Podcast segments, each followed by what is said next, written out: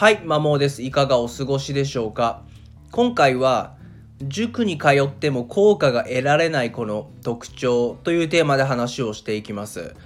子供を学習塾に通わせている、もしくはこれから通わせようと思っている親御さん向けのお話になります。まあ、私自身、まあ、学習塾に勤めていてこれまで100組以上のご家庭を見てきました、まあ、そんな中で、まあ、塾に通ったことで、まあ、成績がアップした子もいれば変わらないもしくは下がっているっていう子もどちらも見てきました、まあ、特にその変わらないむしろ下がっている子も方がどちらかというと多くてそういう子にはいくつかの共通項があったのでそれについて今からお伝えします。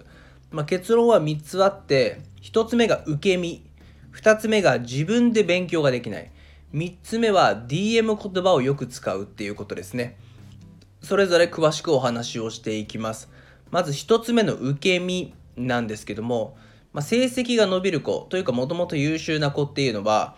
まあ、私が勤めている塾は個別指導塾なので事前に解決したい問題っていうのをリストアップしてしっかり持ってくるんですね。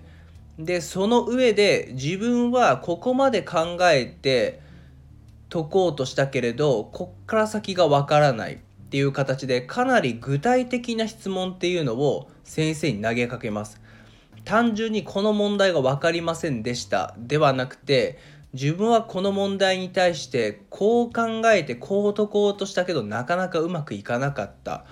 だったり解説を見てこの部分がどうしてこっからこうなるのかっていうのがわからないのような感じで具体的に質問していきますね。なので先生としても授業をやりやすいしあこの子はこういった知識や思考が足りないんだなっていう感じで分析もしやすいんですね。一方で受け身的な子っていうのはそもそも個別指導という、まあ、自分自自分にカスタマイズされた授業を受けられるにもかかわらずそういった解決したい問題の準備をしてこないんですね。となるとどうなるかっていうと先生側がどれやろうかっていう感じでまずヒアリングからスタートしたりそれでもピンとこない場合は別途問題を準備して解かせてつまずいたところを解説するっていう流れになるのでそれだけタイムロスにもつながります。でそういった子っていうのは先生の解説を黙って聞いているっていう感じなので実質集団塾と大して変わらないようなスタイルになってしまうんですね。成績がいい子っていうのは先生の解説でわからないとこがあれば適宜質問をするし自分の解釈が合ってるかっていうのをちゃんと文章にして先生に話すことで、えー、辻褄というかその先生の中であちゃんと合ってるね理解してるねっていうのを確認をしやすいんですけども受け身的な子っていうのはそういったところがないっていうところが大きな特徴ですね。2つ目自分で勉強ができない、まあ、これなかなかの致命的なんですけども、えっと、最近ですとその今中学受験が九州だったら終わって、まあ、中学準備の、うん、授業を受ける子がいるんですねその中の1人の子にまあ、中学1年生の教材を買いました。で、まあ、私からある程度自分で、まあ、例題なり解説を読んで、ま、自分で進めてみてっていう話をしたんですね。ただその子は全然やってこなくてなんでかって聞いたら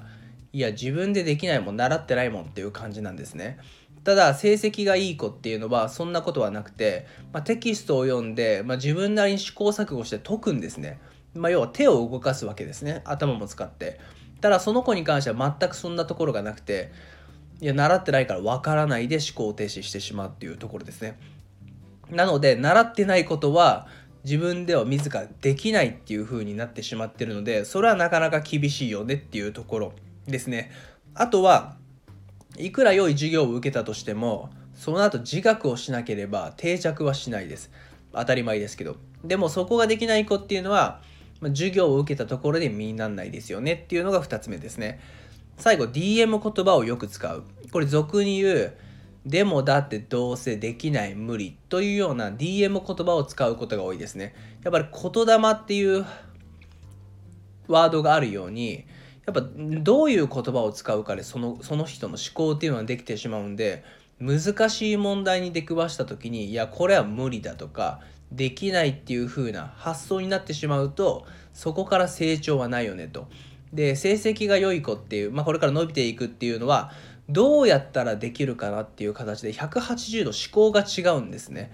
なのでそういう自分が使う言葉っていうのもかなり大事だと思うしなかなか最後まで伸びきんなかったなこの子っていうのはやっぱり最後まで無理とか難しいとかできないっていう言葉をよく使っていた印象です。なのでまず主体的になるっていうことですね授業を受けるときは。自分はこの授業で何を解決したいんだっていうのを明確にして自分一人でどこまでいけたのかっていうのをちゃんと文章にする、まあ、言語化するっていうのがかなり大事になっていきます。2つ目はまず自ら勉強するっていうことですね。たとえ学校で習っていなかったとしても、まあ、テキストを見て試行錯誤しながら解いていくわからない問題は解説を見て理解しようとするっていうアプローチをしなければなかなかこの先きついと思います。3つ目は使う言葉を変えましょうっていうことですね。でもだってどうせ難しいできないのような言葉を使っている限りはそこに成長も発展もないのでどうやったらできるかなっていう感じで180度思考を変えた方が良いと思います。まあ、この特徴に当てはまると正直集団塾だろうが個別塾だろうがなかなか伸びきらないと思いますね。なのでそういった部分を変えていかないと親御さんの立場からするとせっかく投じたお金が思ったリターンが返ってこないっていうのはザラにあるかなっていうふうに思います参考になれば嬉しいです最後までお聴きいただきありがとうございましたそれでは良い一日をお過ごしください